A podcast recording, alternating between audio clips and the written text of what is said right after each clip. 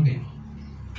Ahora, hasta ahora, queridos, hemos estado viendo todo lo que ha sido desde el inicio de la creación. Ahora, una de las cosas que quiero recordar es el propósito del Génesis. Ahora, la gente generalmente piensa que el Génesis fue hecho, fue escrito para explicarle a toda la gente todos los misterios acerca de la ciencia, acerca del mundo, acerca del hombre, acerca de la sociedad. En realidad no es así. Hay cosas que Génesis no menciona y que no las dice, no las tampoco se, se complica en decirlas o no decirlas. Génesis no es un libro científico. ¿Ya? Así que si cree que Génesis es un libro científico, se va a perder, porque no es científico. Eh, así que Generalmente una de las cosas que me he dedicado, los que saben este último tiempo, es estudiar un poco las corrientes de alguna manera que atacan la Biblia. Más y más va a haber en el mundo, sobre todo en nuestro tiempo, o diría directamente en este gobierno, que más y más personas se autodenominan ateas. Y uno de los ataques mayoritarios que hacen el grupo ateo es contra los primeros cinco libros del Génesis empezando por los primeros capítulos del Génesis. Eh, es interesante y por eso quise también dedicar tiempo al, al estudio de Génesis, porque van a haber personas, hermanos, que van a cuestionar su fe. La van a cuestionar, van a decir lo que crees es mentira, es fantasía, es mitología judía, no es verdad. La ciencia es verdad. Eh, y el problema es que a veces los creyentes llegamos a deducir exactamente lo mismo que ellos. Por eso he dedicado este último tiempo a estudiar, a leer diferentes libros. Así que los que saben que me gusta leer, les digo que no solamente leo la Biblia, no solamente leo libros teológicos, leo libros filosóficos, leo, libros científicos, me gusta leer porque eso me ayuda a ver que lo que tenemos acá, lo que tienes en tu mano, es en realidad lo que dice ser. Eh, la palabra de Dios viva y eficaz. Entonces, hasta ahora, queridos, hemos estado hablando del Génesis, y Génesis que habla básicamente de cómo se desarrolla la historia de una nación al cual Dios va a llamar su pueblo, el pueblo de Israel. Y Génesis lo que hace es decirnos cómo nace esa nación, cómo se produce la nación judía. Y ahí obviamente estamos involucrados todos, porque empieza desde cero, desde la nada, donde no hay nada, ahí está Dios obrando, ya, donde no hay nada, donde no hay nada, me refiero a nada material, hay un Dios que trasciende lo material, obviamente, y empieza a explicarnos acerca de la creación, cómo es que se originó, cómo es que tenemos lo que tenemos hoy.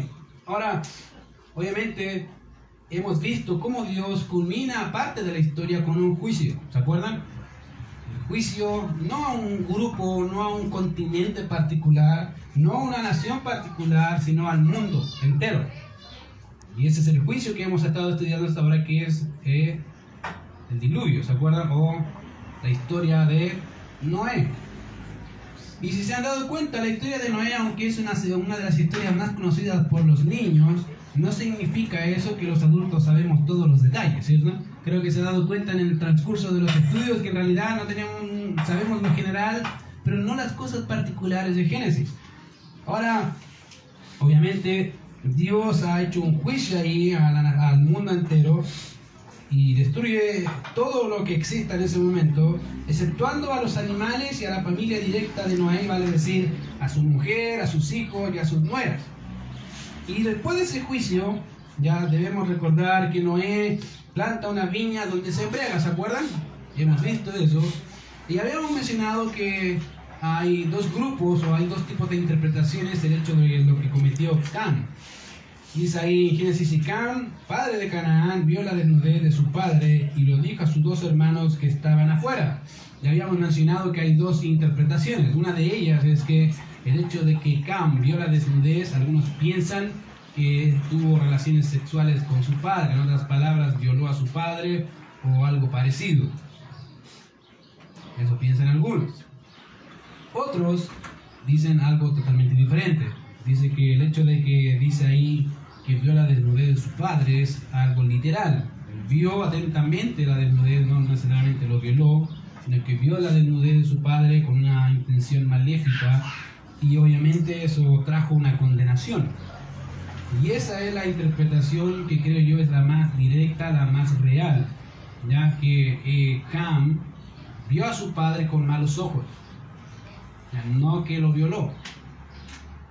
¿Ya? Entonces, por si acaso, si alguna vez me pregunta, ¿y qué piensa de eso? Ya le estoy diciendo lo que pienso. El contexto es muy claro eh, y también lo que vemos en, en la reacción de sus hijos. Ahora, si recordamos bien el pasaje ahí en Génesis, dice ahí, y Cam, padre de Canaán, vio la desnudez de su padre y lo dijo a sus dos hermanos que estaban afuera, que eran Sem y Jafet. Y hay una expresión ahí interesante que habíamos quedado que dice Icam, padre de Canaán. Esa es una de las expresiones interesantes de ese, texto. ¿Por qué? Si recordamos lo que hemos leído, y si no lo he leído, les digo que lo lea, anteriormente podemos obtener un dato en ese, de ese pasaje. ¿Ya? Vale decir, si vemos el verso 18, dice Icam es el padre de Canaán, de manera que se repite la misma expresión. Básicamente, la misma expresión es Cam, padre de Canaán, se repite dos veces. Ahora, cuando en la Biblia uno encuentra repeticiones, querido, no es que Dios estaba aburrido y quiso rellenar el vacío. Generalmente cuando Dios repite una expresión es porque Él está haciendo un énfasis. Está queriendo enseñar algo, está queriendo decirte, hey, para un poquito, hay algo importante acá. Y siempre lo hace. La escritura hebrea, una de las cosas que hace para enfatizar es repetir es repetir. Ya hay una repetición en la Biblia que se potencia la tercera unidad que dice santo, santo, santo. Cualquier ser que se quiera acercar a ese Dios santo, ¿qué va a pasar? Va a decir exactamente la misma expresión que dijo el profeta Isaías, ay de mí, que soy muerto. En otras palabras, Isaías entendía perfectamente el tipo de ser en quien, a quien estaba, delante de quien estaba. El, el, único ser perfectamente santo. Y yo un ser pecador en extremo. Entonces decía, voy a perecer. Ahí tiene una repetición, en realidad no es muy fácil. De cierto, de cierto os digo. ¿Se acuerdan de esa expresión? El Señor Jesucristo la dice muchas veces. De cierto, de cierto en verdad, en verdad. Traducción literal es amén, amén. Las palabras, el Señor dice, presta atención a lo que te voy a decir. Esta es la verdad de las verdades. Y acá tenemos una expresión que obviamente se repite. De manera que eh, la pregunta es por qué, obviamente, ¿Por qué se repite nuevamente esa expresión? ¿Y qué relación tiene con nuestra pregunta que habíamos quedado en el verso 18 y 19 con toda esa sección que estamos estudiando? Así que para poder contestar o responder a las interrogantes necesitamos seguir avanzando. ¿Cuál es la interrogante? La interrogante es, ¿qué tiene que ver Canaán en el acto de su padre Cam? ¿Por qué se enjuicia al hijo en vez de ser juzgado el padre? ¿Se acuerdan? Habíamos quedado ahí. Ahora te voy a ayudar, quiero ayudarte a pensar un poco más. Piensa lo siguiente, la ley dice que los hijos no llevarán el pecado de los padres, ¿cierto? Entonces, ¿por qué acá tenemos que el hijo lleva el pecado de su padre? Contradicción. O como diríamos teológicamente, una aparente contradicción. Y eso es muy normal como dije, de grupos ateos. Imagínate, ya te hice esa pregunta, imagínate un ateo que lea la Biblia y ha encontrado harto y diga, ¿y qué hace? No hay una contradicción, ¿qué le contestas? Algunos están cabeceándose así en la cabeza, ¿cierto? En la cama, ¿y cómo le contesto? Es verdad, tiene razón. ¿Cómo le contestas? Bueno, dentro de las reglas, queridos, de interpretación, hay una regla que es fundamental y tiene que ver con las reglas del contexto. Toda la escritura tiene un contexto. Cuando la ley dice que no el padre, el hijo no llevará el pecado de los padres, está en un contexto de pacto judío. Básicamente es un pacto que Dios hace con la nación de Israel. Pero aquí ese pacto no está vigente, ni siquiera se inicia. Por lo tanto no se aplica. Dos acontecimientos diferentes. ¿Ya? Es básicamente es como que tú quisieras hacer un pacto con tu hijo a los 18 y lo empiezas a aplicar cuando tiene dos años. Ni siquiera has empezado el pacto. Porque tiene un año tu hijo y tú te comprometiste, no sé, la visa de los padres hacemos ese, ese tipo de pacto, ¿cierto? Con los hijos. Si tú te portas bien y te sacas un 7, te sacas buenas notas y al final de año te va bien, te compra el Play 5. Ah, ¿es cierto? Hay, el, hay un pacto básicamente. Condicional, pero hay un pacto. Pero si ese pacto se lo aplicas a un infante de un año, no aplica, ¿cierto? El niño te va a mirar de qué le sirve el Play 5, ¿cierto? Pero pregúntale a tu hijo ahora adolescente si le va a servir. No tiene vigencia, son contextos diferentes, por lo tanto no aplica. Bueno, lo mismo pasa acá, mucha gente piensa que hay una contradicción, no, hay aparente contradicción porque no se toma en cuenta el contexto. Y acá hay un contexto muy, muy marcado que es un contexto de pacto en el que Dios entra en un pacto incondicional con, con Noé. Pues, ¿Qué consistía ese pacto? Básicamente consistía en no destruir la tierra por agua, ¿se acuerdan? No dice nada más. Ese es el pacto. Por lo tanto, no se aplica, como dije, lo que dice en la ley, básicamente en Deuteronomio, con referencia al pecado de los padres sobre los hijos. Ahora, Fíjate que el verso 23 del capítulo 9 dice, entonces se Jafet y tomaron la ropa después de que Cam había visto la desnudez de su padre y la pusieron sobre sus propios hombros y andando hacia atrás cubrieron la desnudez de su padre teniendo vueltos sus rostros y así no vieron la desnudez de su padre. ¿Se fijan? Entonces hay suficiente evidencia hasta ahí para decir en realidad lo que hizo Cam fue ver, mirar a su padre con malos ojos, no necesariamente violarlo y ese texto te dice, viste, en realidad los hijos o los otros dos hijos, que serían Jafet y Sem, lo que hicieron fue en realidad cubrirse sus ojos o mirar hacia atrás mientras avanzaban, ¿cierto? O mirando, avanzar hacia adelante mientras miraban hacia atrás, para no ver a su padre desnudo y cubrirlo así. Así que eso es una evidencia suficiente. Ahora, fíjate el verso 24. Y despertó Noé de su embriaguez y supo lo que había hecho su hijo más aquí vienen los problemas. Notemos algo interesante también del texto aquí, antes de abarcarnos en el problema tal, y tiene que ver con el hecho de que del conocimiento de, ah, del acontecimiento básicamente ocurrido por parte de Noé. Ahora, aunque no se nos menciona quién fue el que informó a Noé, no dice quién le dijo, solamente dice que Noé supo después de estar cuerdo, ¿cierto? después de reaccionar, supo, probablemente por investigación, que algo había ocurrido y que ese hecho lo había cometido su hijo menor.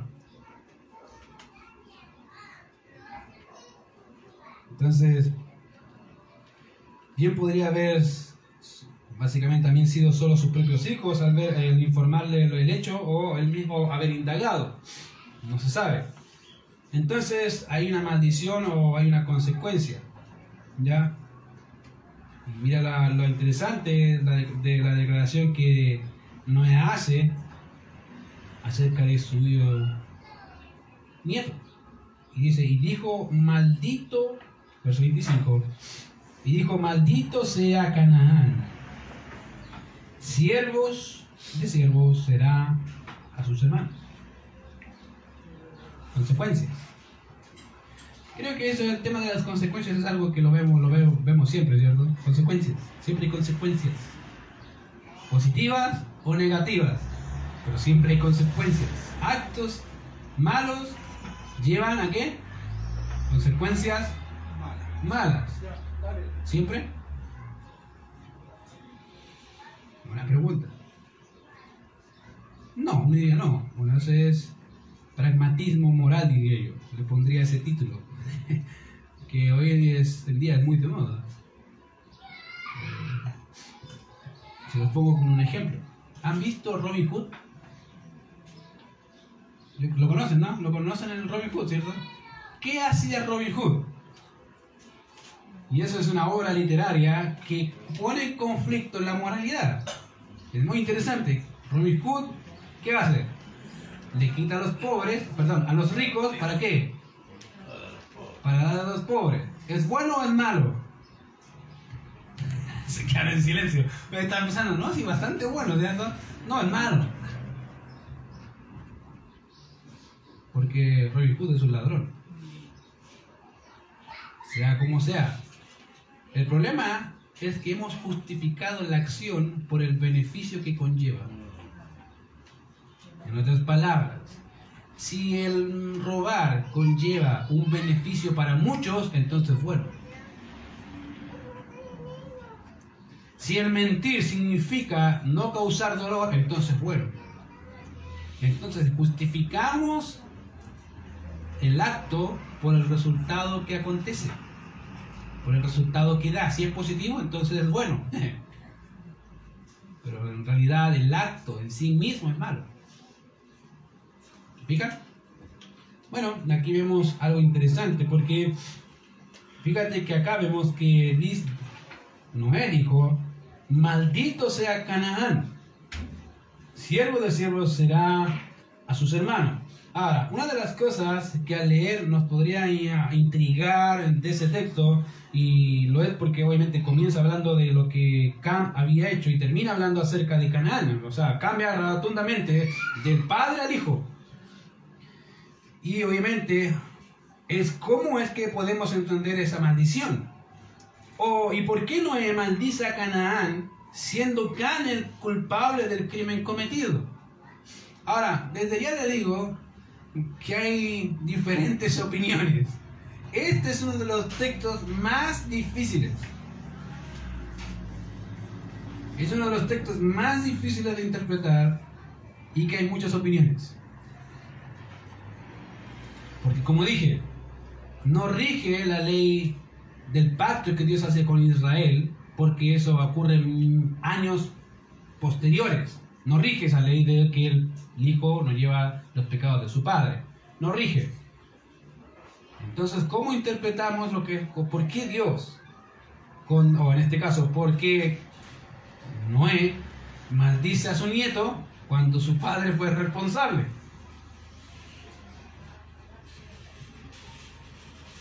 Ahora, quisiera comenzar hablando, para contestar esa pregunta, o contestando la pregunta de por qué Noé maldice a, a Canaán, y así poder obviamente contestar la pregunta de cómo debemos entender esa maldición en relación a nuestro texto. Ahora, como dije, solo quiero comenzar diciendo que el contestar el porqué de esa maldición sobre Canaán no es nada fácil, es difícil en realidad.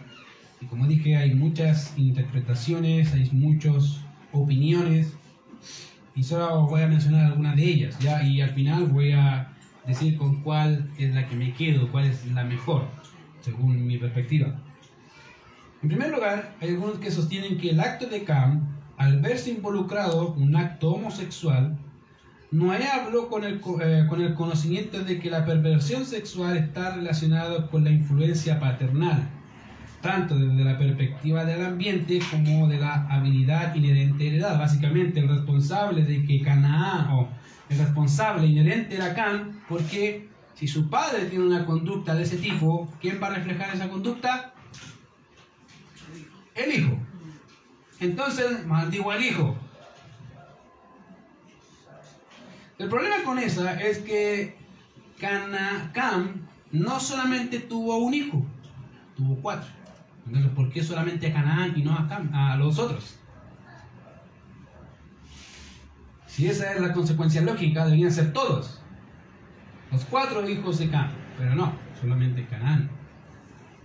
Por tanto, esa no creo que sea la mejor hipótesis sobre uh, por qué Dios maldijo a Canaán. Otros dicen que Noé, al pronunciar esa maldición, deseaba enfatizar que la profecía se extendía a todos los hijos de Cam, incluyendo el menor. Ahora, puede ser más plausible, es más lógico, porque abarca no solamente a uno, como dice ahí, algunos piensan eso, y no a todos los hijos, incluyendo al más pequeño, en este caso sería Canaán. Otros mencionan que en el versículo 24, cuando dice de su hijo más joven, si se fijan en el verso 24 del capítulo 9, dice ahí, y despertó nueve de su embriaguez y, supo, y supo lo que había hecho su hijo más joven. ¿ya? Cuando habla de esa se refiere a Canaán y no a Cam.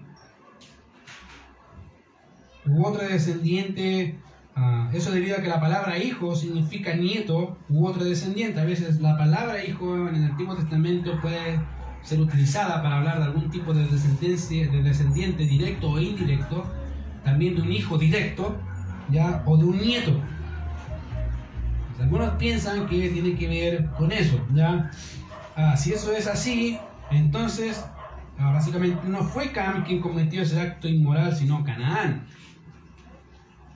Si el hecho de que el hijo, la expresión el hijo menor significa un descendiente, entonces en realidad no fue Cam cometió el acto, sino Canaán. El problema es que el texto dice que Cam lo hizo. Ahora, no sé si me están entendiendo que en realidad es difícil interpretar el texto porque hay secciones que son explícitas. Can cometió el acto. Y uno dice, pero que el hijo, el término hijo significa descendiente. Sí, pero él dice que Can fue. Entonces tampoco es 100% viable. Aunque sí hay algo de verdad en esa suposición o hipótesis. Y por último, algunos piensan que la gracia de Dios permitió que Noé maldijera solo una parte de la descendencia de Cam. ¿Verdad? Sí, porque vuelvo a repetir que Cam tuvo cuántos hijos? Cuatro. ¿Cierto? Cuatro hijos. Y básicamente Dios maldijo a uno, no maldijo a los otros tres.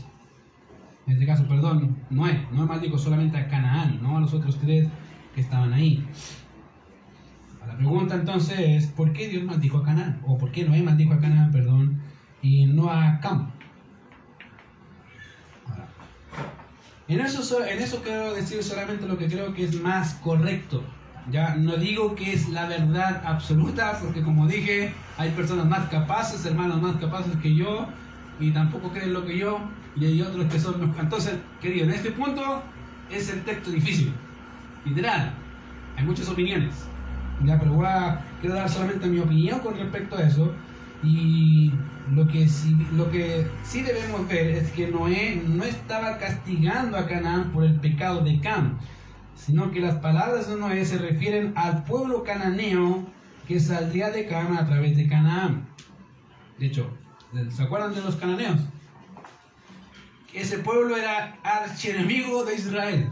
Y en ese sentido creo que está ocupando el término. De hecho, un escritor llamado Walworth, hablando de eso, dice lo siguiente.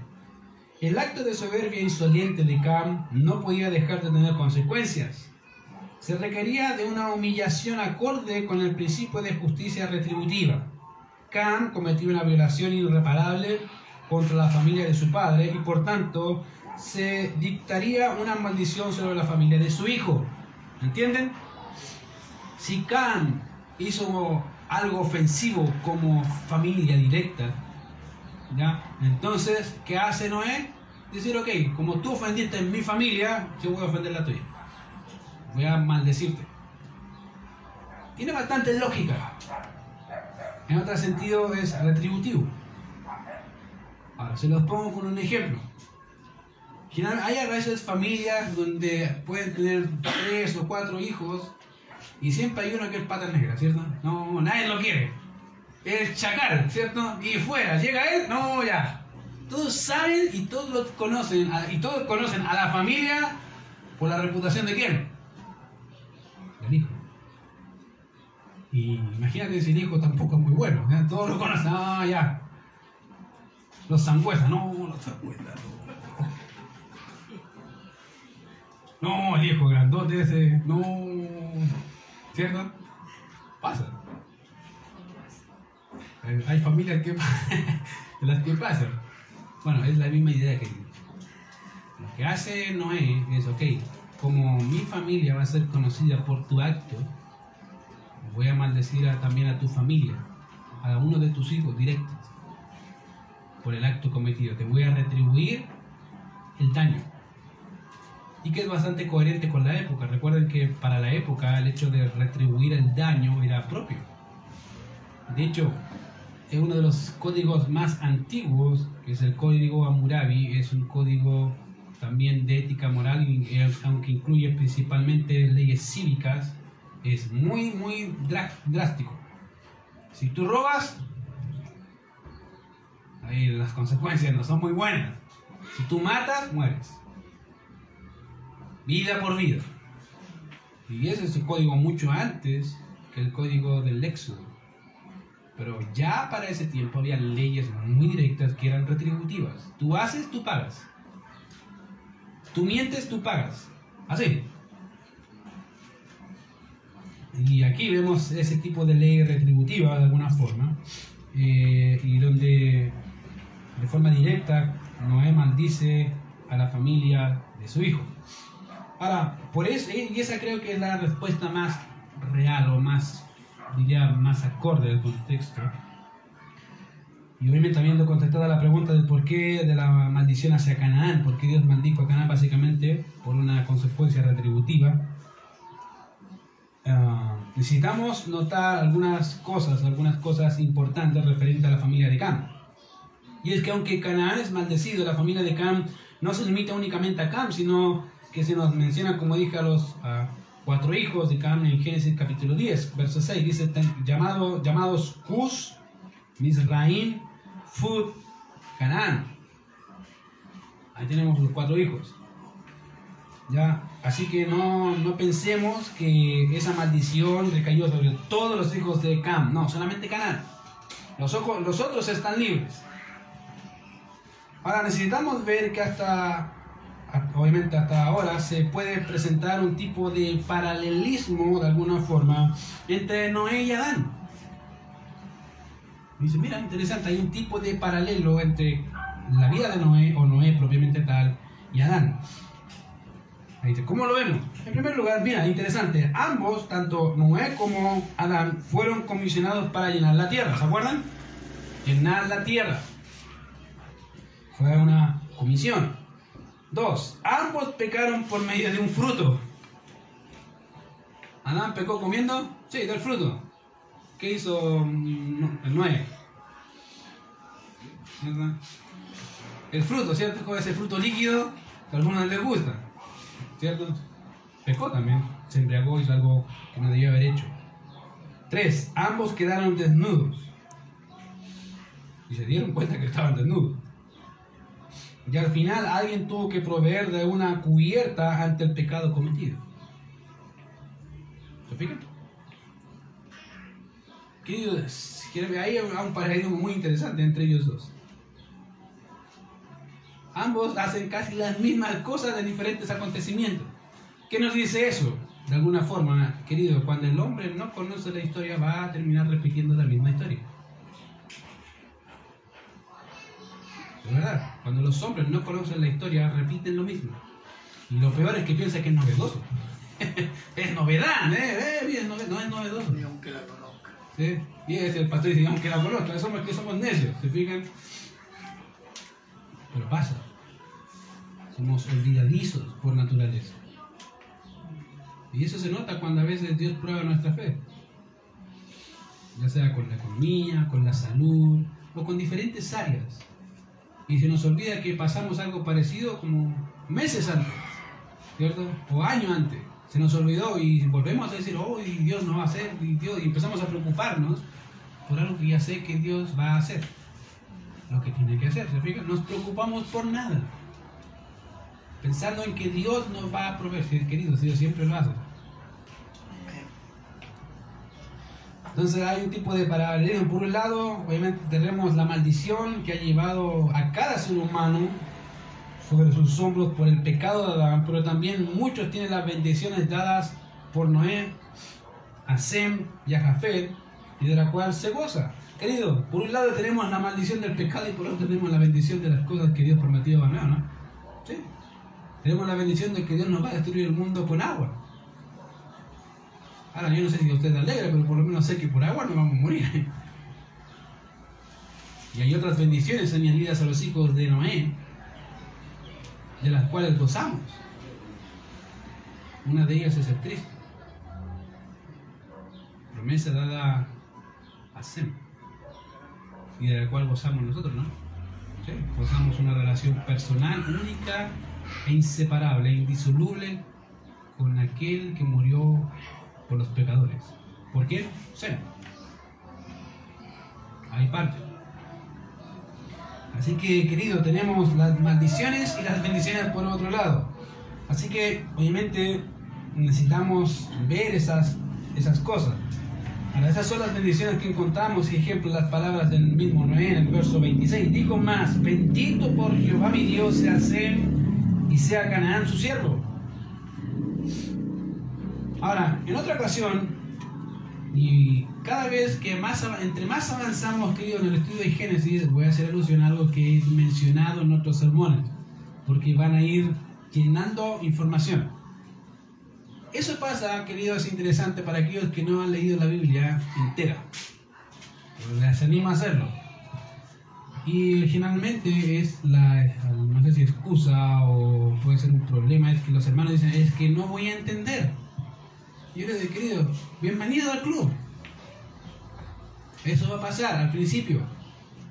Pero entre más lees y vuelves a leer y vuelves a leer, vas a darte cuenta de que aquellas preguntas que hiciste en el inicio se van a ir contestando solas. Los que han vivido eso van a poder decir, es verdad. Es verdad. Preguntas que tú dices, ¿y por qué pasó esto ahí? Después, en la segunda lectura, ah, ya sé, esto está acá. Pasa. Y es exactamente algo que va a pasar acá. Entonces, si recuerdan, había dicho en otra publicación que en todas las listas en que encontramos a los hijos de Noé, de Génesis, Sem ocupa el primer lugar y dije que eso se podría deber al hecho de que probablemente lo más seguro es que Sem haya sido el primogénito. Ahora, ¿qué quiere decir con eso?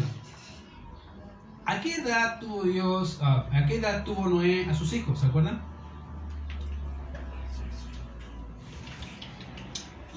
A los 500.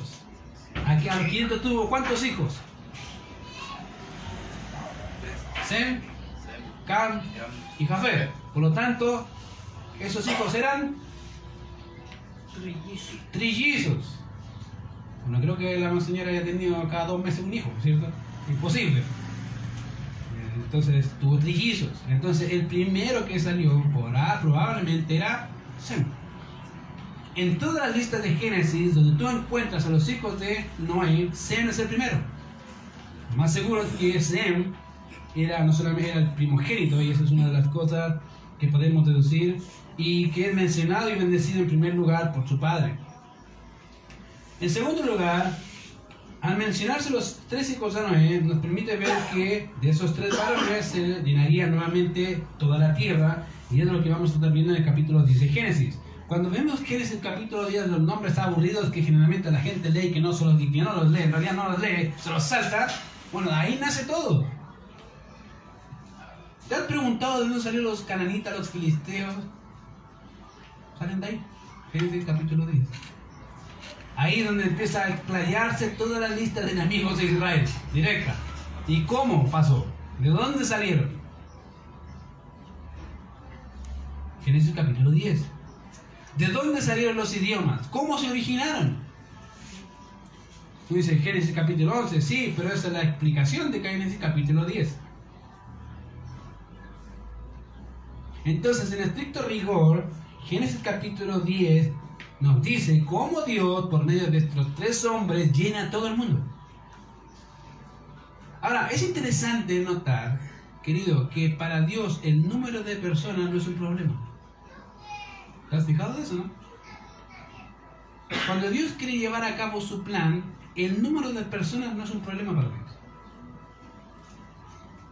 Te pongo otro ejemplo. Los doce apóstoles. Probablemente para ti y para mí los doce apóstoles serán un problema. ¿Cómo va a ser cómo el Señor va a llevar su mensaje por estos doce hombres, que cuál de todos era más arrogante, era más analfabeto, no tenía ni idea de muchas cosas, ¿cómo Dios lo va a hacer? Lo hizo.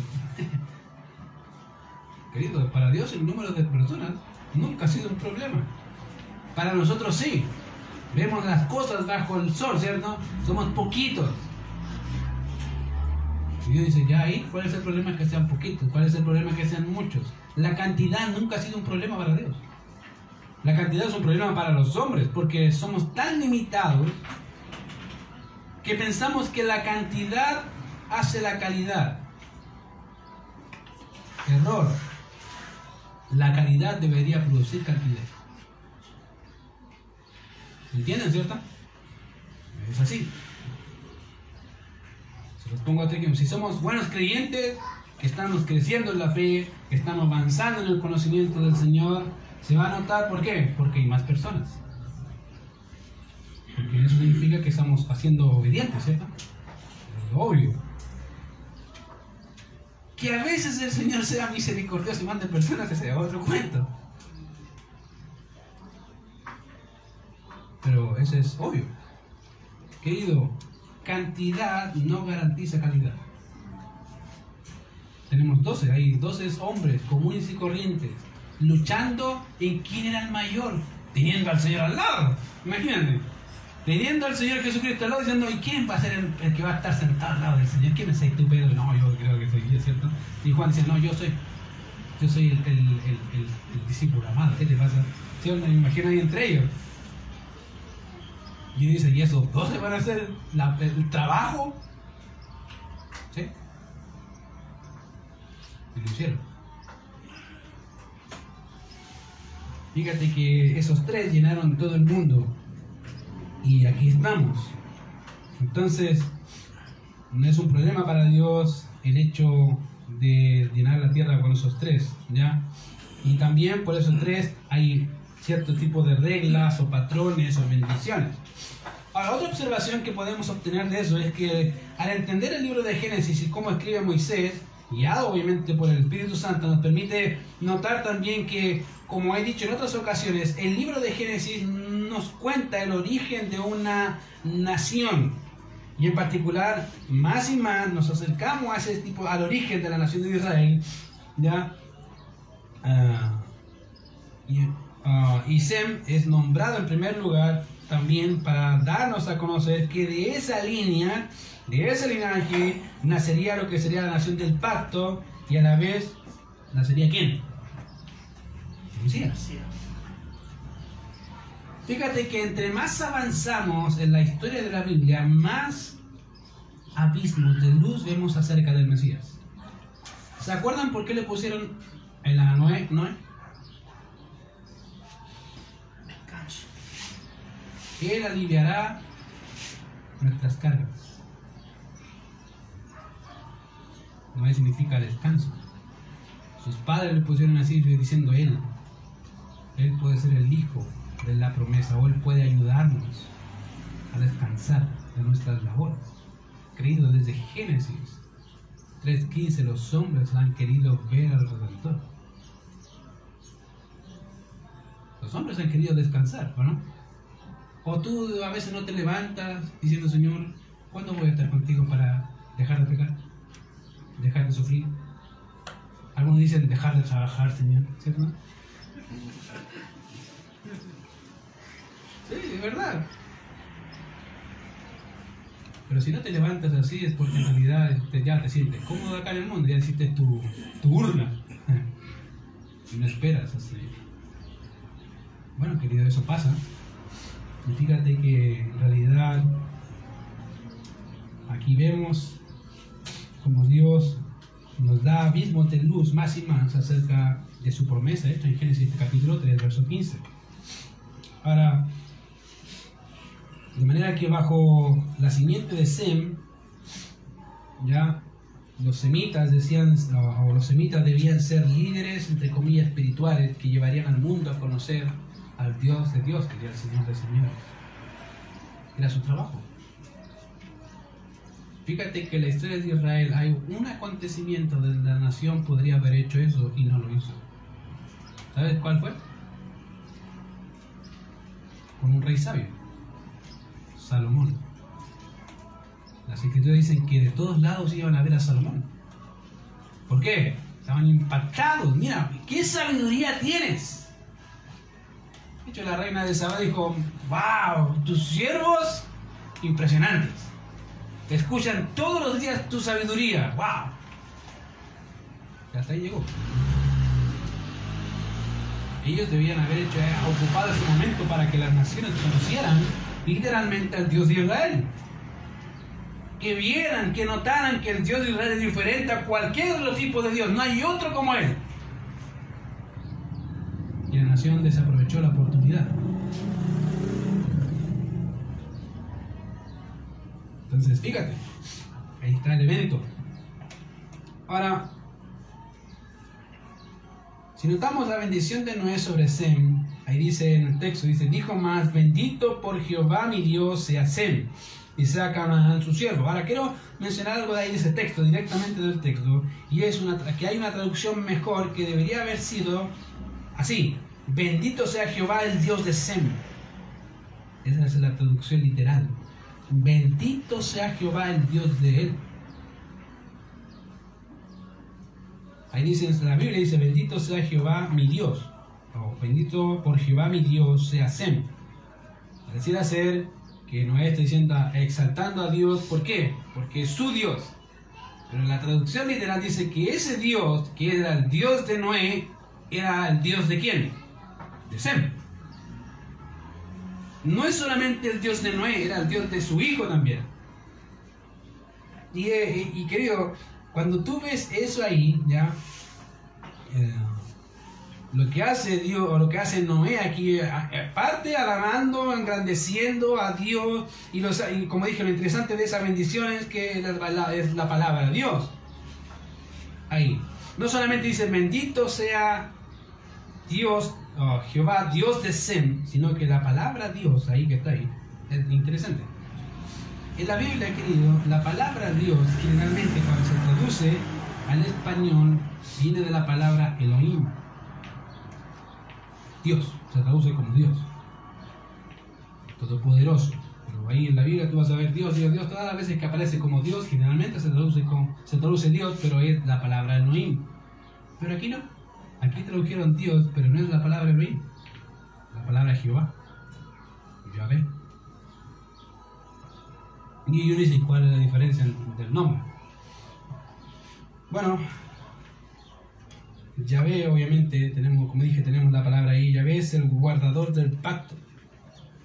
El Dios del pacto de Israel, el Dios, el Dios de dioses. De manera que Sem no era uno más de la familia física de Noé, sino que al parecer gozaba de una relación personal con el Dios personal de su padre.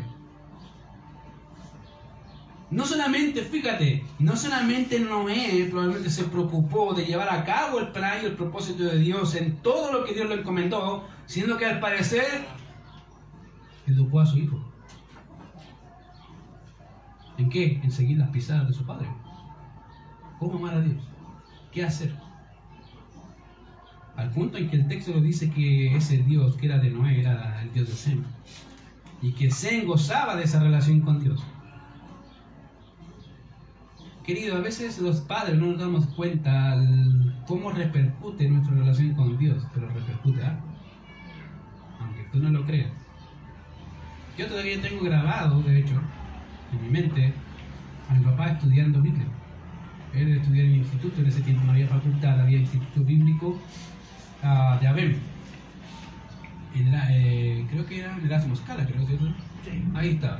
Era un, edificio pequeño y me recuerdo vez tras vez ver a mi papá abrir una, me acuerdo, en ese tiempo teníamos una mesa redonda, ¿se acuerdan? Que se desplegaban. Abrir la mesa, sacar 800 libros y ponerse a estudiar. Han pasado por lo menos más de 23 años y todavía lo recuerdo. Que a veces esas, esas cosas marcan, marcan a los hijos. Yo todavía lo recuerdo. Ya entiendo que ahora sé que lo que leía. probablemente muchos de los libros que ya, estoy, ya, ya los leí. Él estaba leyendo, estudiando Biblia. Y aquí vemos a un padre, en este caso, que inculcó a su hijo seguramente a seguir la fe en ese Dios. La pregunta es, ¿cómo, ¿qué haces tú con tu hijo? ¿Estás siguiendo tus pasos? Si no, ¿por qué no? ¿Qué, qué pasó? ¿Qué tanta responsabilidad tenemos los padres ante nuestros hijos? Te vas a dar cuenta que hay mucha responsabilidad que parte por nosotros. ¿Y es porque ellos nos ven. Yo ya voy a escuchar un poco de tiempo más a mi hijo. ¿Y cómo tú? No sé si lo escuchaste alguna vez de tu hijo. ¿Y cómo tú? Espero no escucharlo de mi hijo. Que me diga, ¿y cómo tú, papá? Como yo que para decir la típica cosa es que yo soy más grande, ¿cierto? Yo soy más grande, soy tu papá.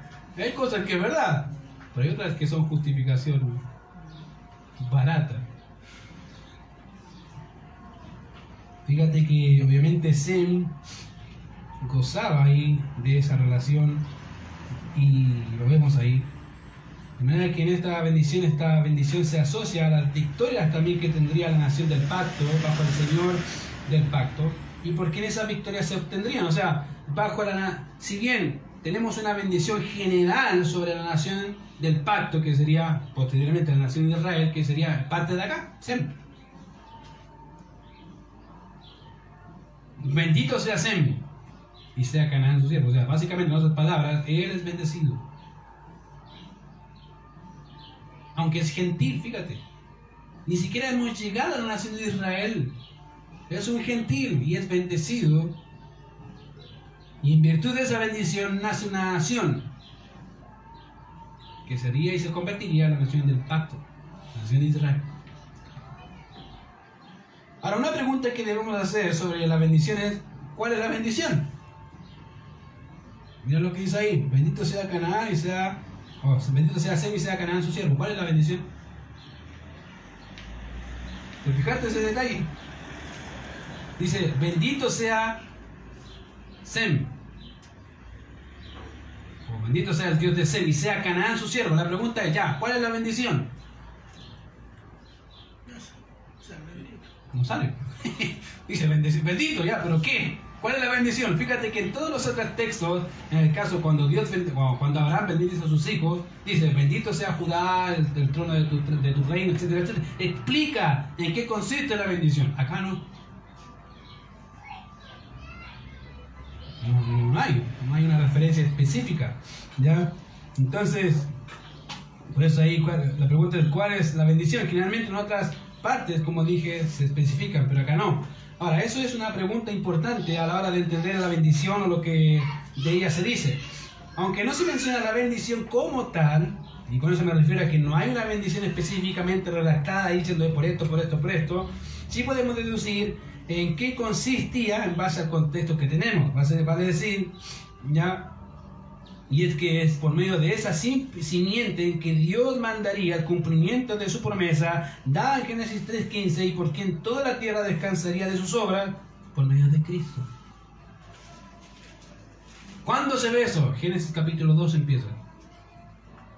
Entonces dijo Dios, vete de tu tierra de tu parentela, la casa de tu padre, la tierra que te mostraré, y haré de ti una gran nación y te bendeciré y engrandeceré tu nombre Bendeciré a los que te bendijeren y a los que te maldijeren maldeciré y serán benditas en ti todas las familias de la tierra. Ahí estamos. Génesis 12.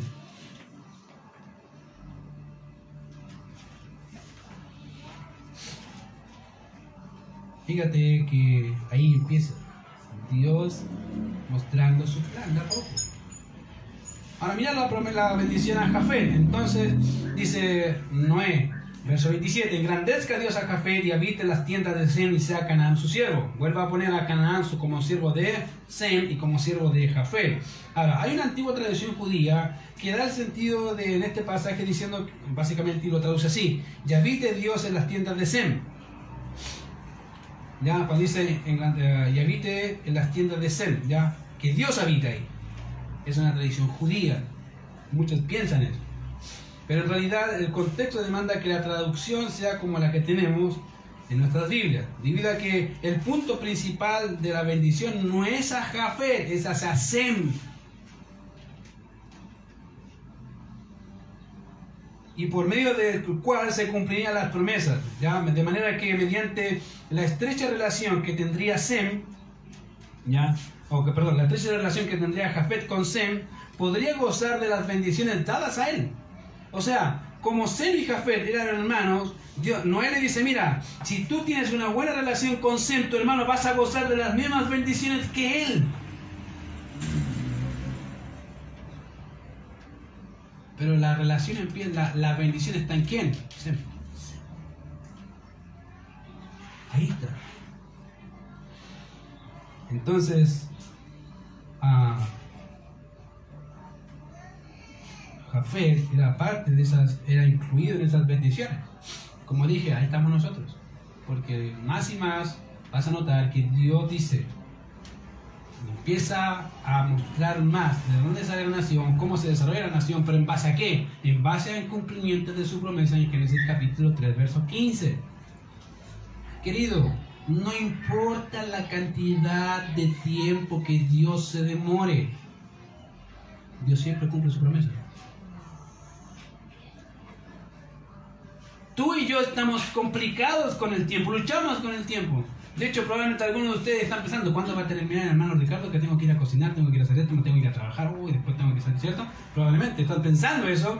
¿Por qué? Luchamos con el tiempo. Para Dios no. De hecho, en Hebreos van a ver que Abraham no recibió la promesa, pero sabía que, la, que Dios la iba a recibir en un momento. Esa era su esperanza, porque confiaba en el Dios que dice la verdad. Y dice que muerto aún gozaba de eso. Porque sabía que Dios lo iba a cumplir. ¿Lo va a cumplir? Sí. Han pasado más de cuatro mil años. Y yo creo que Abraham todavía sigue esperando su promesa. Y tú dices, pero Abraham está muerto. No, Dios no, Dios es de muerto, que Dios, Dios, Dios Dios de vivos. Abraham está esperando su promesa. Porque sabe que Dios la va a cumplir. Él lleva esperando cuatro mil años. ¿Cuántos años llevas esperando tú? por tu oración? ¿Un año? ¿Dos años? Algunos llevo 10 años orando por tal persona, sigue orando. ¿Hasta cuándo? Hasta que te mueras o hasta que el Señor te responda. Es decir,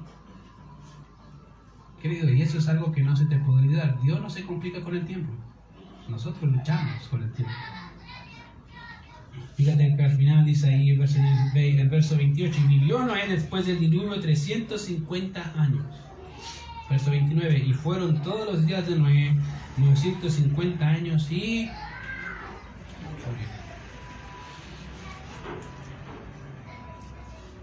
¿Qué podemos aprender, querido, para terminar de la vida de Noé? Creo que en el tiempo de él no había otro como que caminó con Dios a pesar de que toda su generación vivía en pecado. Creo que deberíamos sentirnos identificados, queridos. Si tú a veces piensas que es difícil, imagínate para Noé.